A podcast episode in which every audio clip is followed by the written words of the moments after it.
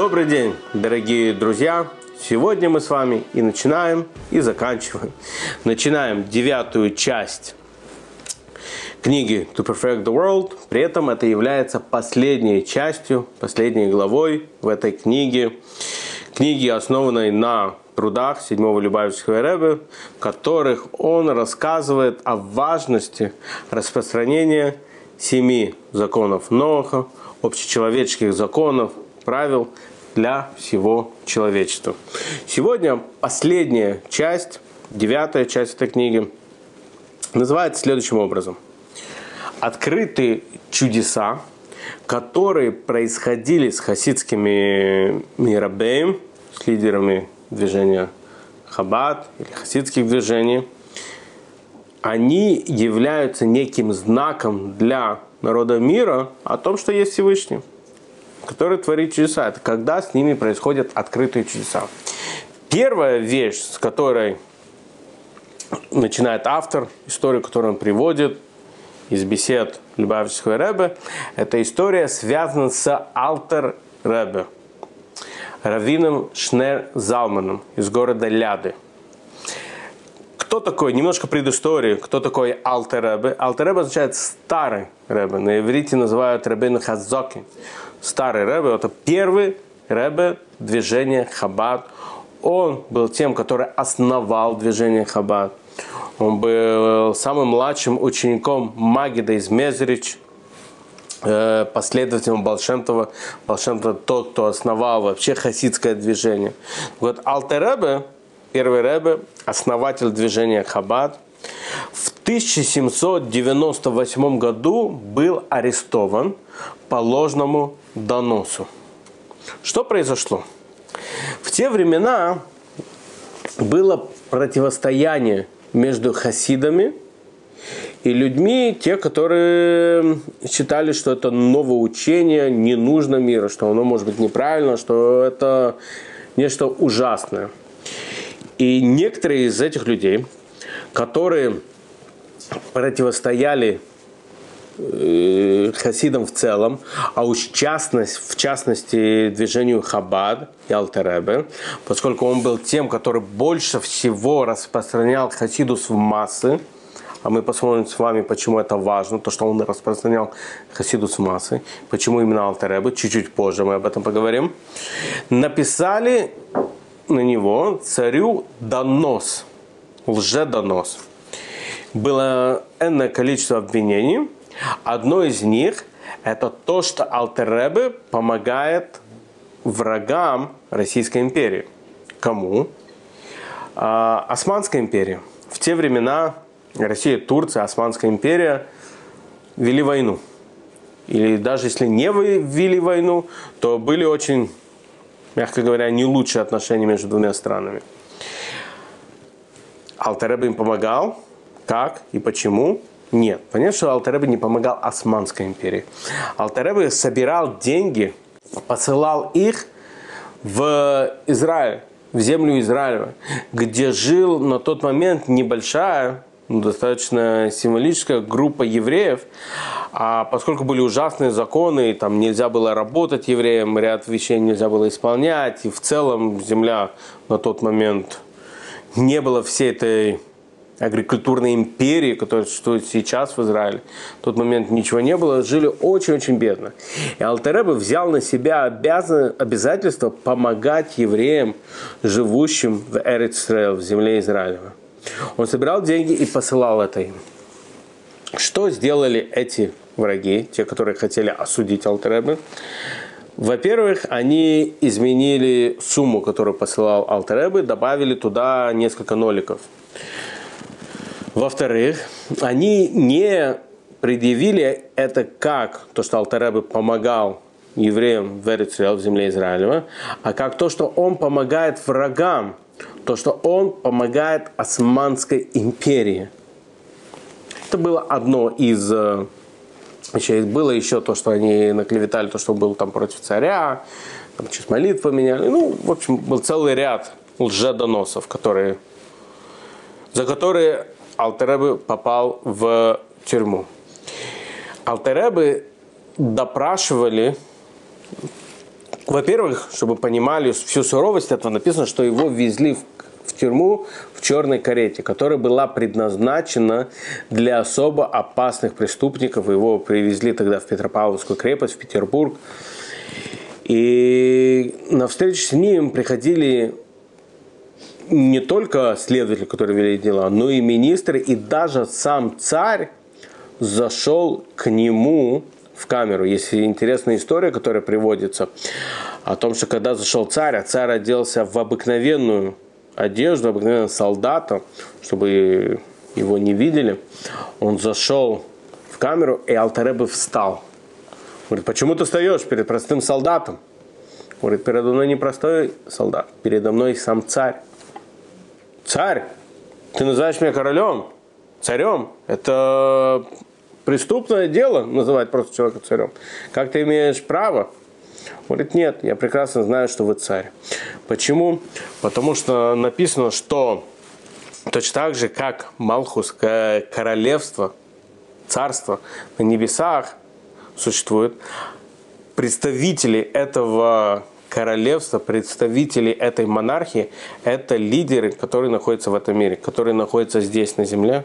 Они представители этого царства. Не всегда, к сожалению, хорошие представители этого царства, но тем не менее у них есть некая аура, которую Алтереба сказал, что он почуял, он смог осознать, увидел этот свет, почувствовал этот запах царственный, что это было, не всем понятно. И он сказал, то, что вы и есть царь. До сих пор в Петропавловской крепости, если кто-то из вас будет в Петербурге, там сейчас в этих камерах стоят фигуры из воска различных заключенных. Одна из них это фигура Алтеребе, Равина Шнея Залмана из Ляды, из города Ляды, основатель движения Хаббат. Там есть также его фигура из воска. Все были удивлены его ответами. Они задавали ему разные вопросы. Были министры, которые приходили, говорили вопросы, задавали вопросы по Торе. Они были в шоке от его ответов. Один из них – один из министров, если я не ошибаюсь, я могу ошибаться, был министром образования или по делам религии, точно не помню, который пришел к нему и спросил, почему Всевышний, когда зовет Адама, когда да, Адам согрешил э, с запретным плодом, он ему говорит, где ты, аэка, то, что называется на иврите, где ты? Что? Бог не знает, где находился Адам, Алтереба дал ему простой ответ, сначала комментарий Раши, но что он сказал, то, что я этот комментарий знаю, я хочу услышать более глубокий ответ, который ты мне можешь дать. И Алтереба тогда сказал, что это вопрос Всевышний задает каждому человеку всегда. А я, где ты находишься? Не просто физически, ты в, этом, в этой комнате, ты в этом городе, ты в этой стране. Где ты находишься сейчас в своей жизни, на каком этапе? В каком положении ты находишься в своей жизни. Ты растешь, ты развиваешься, то, что ты делаешь, это правильно, ты счастлив. Ты делаешь все, что от тебя нужно, или не дай бог наоборот. Этот вопрос относится к каждому из нас. И был целый ряд различных вопросов, которые они задавали Алтеребе, которые они просто были удивлены. 19 кислева, 19 числа еврейского месяца Кислев, Алтеребе был освобожден это был во вторник, Алтарова пишет об этом, что именно важно, что это был во вторник. Вторник – это когда Всевышний создавал мир, он дважды сказал «китов», и это хорошо, что в понедельник Всевышний это не сказал, там было небольшое разделение. А вот во вторник Всевышний дважды сказал «китов», и это хорошо. Алтареба пишет письмо своему товарищу, цадику, праведнику, Раблеви Ицаку из Бердичева, также одному из учеников Магида – ученика Балшемтова, который был лидером тоже хасидских движений. Он пишет ему письмо Алтеребе, описывая свой арест, описывая то, когда он был освобожден. И там есть уникальная вещь, которую он пишет, на которую Рэбе очень, очень сильно обращает внимание. Потому что Алтеребе пишет то, что не только то, что произошло со мной, повлияло на, мои, на меня, на моих учеников, моих друзей, на еврейский мир, но это очень сильно повлияло на министров и в целом на население России. Зачем это упоминание? Когда праведник что-то пишет, он не пишет просто так. У него нет лишних слов. В своей центральной книге, одной из своих самых важных книг, которую написал Алтаребе, книга Таня, на нашем канале, кстати, есть уроки по книге Таня, обязательно посмотрите. Написано, что одно слово, одна запятая, он мог неделями проводить в раздумках, стоит ли написать это слово, стоит ли поставить запятую, эту одну букву поставить какую-то или нет тот факт, то, что он описывает, то, что это имело эффект на министров всех остальных, показывает на важность распространения, приводит Рэбе, семи законов нового среди населения. Другими словами, Алтареба говорит, это не просто то, что меня освободили. Это имело очень важный эффект, поскольку это повлияло на народы мира. И Рэба говорит, что когда народы мира видят эти чудеса, которые происходят – которые происходят с, э, с Рабеем, с хасидскими лидерами, это влияет на всех. То есть любая вещь, мы с вами уже об этом говорили, все, что происходит в этом мире, имеет значение. Ничто в этом мире не происходит просто так. А уж тем более, когда что-то происходит с Носи, с лидером поколения. Когда это происходит с одним из величайших, а тут в данном случае с величайшим – еврейским лидером того времени или в любом поколении, которое происходит с ним, это касается всех, касается всего человечества. И тот факт, то, что Алтереба упоминает, как это повлияло на министров и на население, показывает важность этого. Теперь, если вы помните, я до этого сказал, что мы вернемся к той вещи, то, что Алтаребы распространял хасиду среди простого населения. Не только для выдающихся, не только для мудрецов, а к простому населению также обучалась и Хасидусу. Учат наши рабы, учат нас наши мудрецы, что то, что происходило с Алтеребе, происходило не просто суд в Питере, который находился в тот момент в Петербурге. Этот суд был на небесах. Когда Алтеребе был в тюрьме, он сказал, что к нему пришли два гостя. Кто были эти гости? Это был Балшемтов, основатель хасидизма, и Магит из Мездрич, ученик Балшемтова и учитель Алтаребе. На секундочку, они на тот момент уже ушли из этого мира. Они уже не были живы в этом физическом мире. Они пришли к нему в камеру. Он их спросил, за что я здесь сижу. Они ему говорят, за распространение хасидизма на небесах был то, что называется на иврите китрук, было обвинение в том, что ты обучаешь хасидусу простых людей. Эти тайны Торы, ты обучаешь их простым людям. Он их спросил, не остановиться, перестать это делать? Они сказали, нет. Не только не останавливайся, а учи еще больше. И это видно по тем высказываниям Алтареба, по тем учениям Алтареба до ареста в Петербурге. Они так и называются хасидов. Изречения, хасидские изречения Рэба до Петербурга и после Петербурга. До Петербурга они были очень короткими. После Петербурга это совершенно Алтареба поменял свой стиль, свой стиль обучения Хасиду, свой стиль обучения Хасидуса, неся его в массы намного-намного еще больше – то есть весь этот суд находился на небесах, а не здесь. Физически на самом деле он был.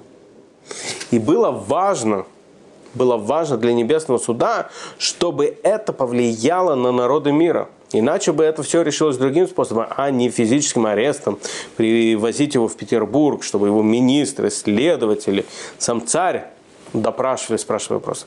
Показывают на важность на важность обучения всех народов мира мудрости и правилам Торы. Одна из вещей также, которую приводит Алтареба, то, как мы это видим, показывает, влияет на весь мир, и почему это было важно, чтобы он обсуждал и рассказывал это министрам и другим народам мира, приводится история Балшемтова, раби Исроила Балшемтова, основателя движения хасидов, основателя хасидизма. Он говорит следующую вещь. В письме своему брату, если не ошибаюсь, или своему Шурину, он описывает, что однажды в своих путешествиях А на секундочку, праведники, они не путешествуют ни там, в Париж, на Карибы, еще куда-то.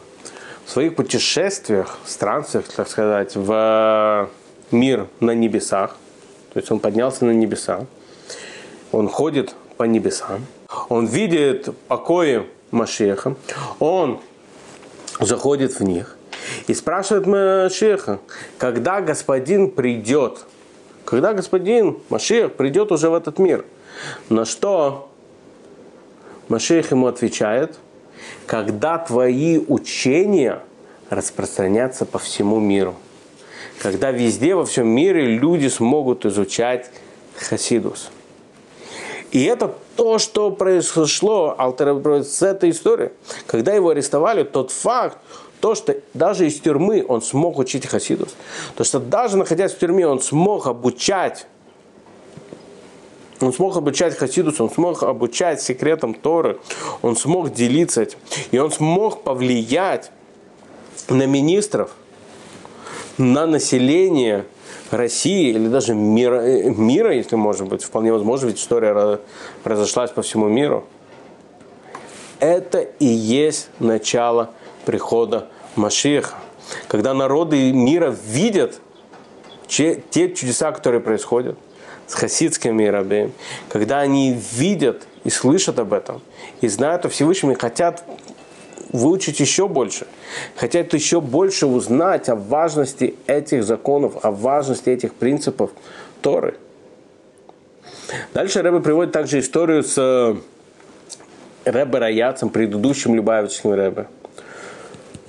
Он также был арестован в 27 году НКВД, Евсекция.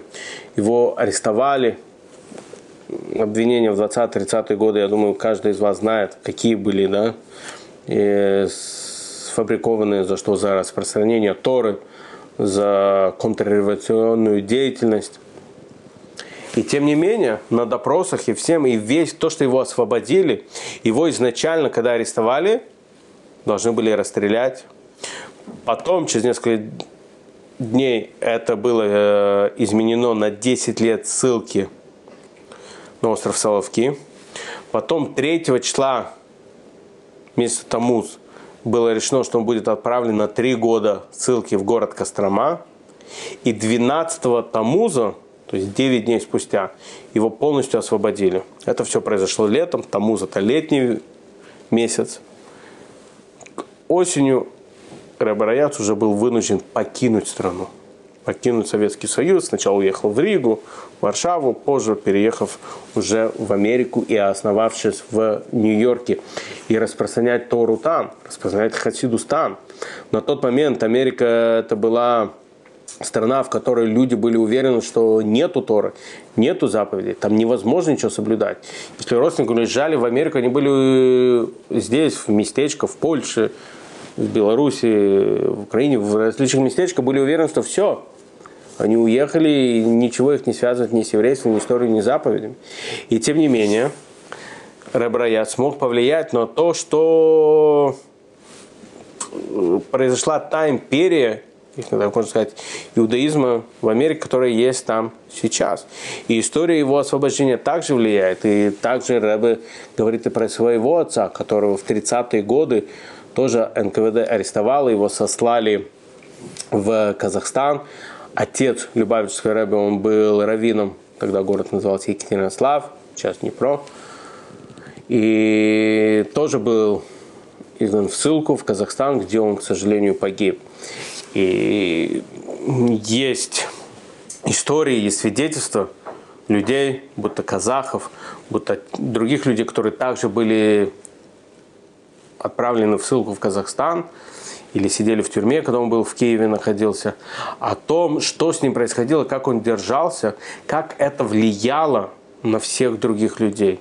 Когда, к сожалению, многие не выжили, многие не вышли, но те, которые выжили и вышли, как они описывали это, и как стойкость Раблеви Ицака, отца Любавичской Рэбы, как это повлияло на них, как они тоже захотели узнать больше о Всевышнем,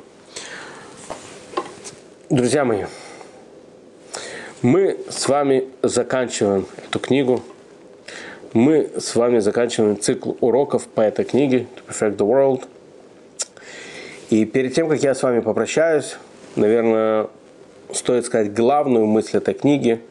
И главная мысль лично для меня, то, что я выучил, то, что я понял для себя в этой книге, это важность того, что каждый из нас может и должен улучшить этот мир. Не полагаться на кого-то, не полагаться на кого-то дядю или какую-то тетю. Не полагаться, что кто-то сделает этот мир лучше за нас. Не полагаться то, что все само собой решится. А быть уверенным, что есть Всевышний, который дал нам миссию. То, что каждый из нас может изменить и повлиять на этот мир. Каждый из нас может рассказать другу, знакомому, коллеге о мудрости Всевышнего, о знаниях Тора, поделиться семи законов Ноха со всем человечеством. И каждый из нас, каждый, без исключения человек, может сделать и должен сделать этот мир еще хотя бы чуточку лучше, чем он есть уже сейчас. Дорогие друзья, я желаю вам хорошего дня и до встречи в следующих видео.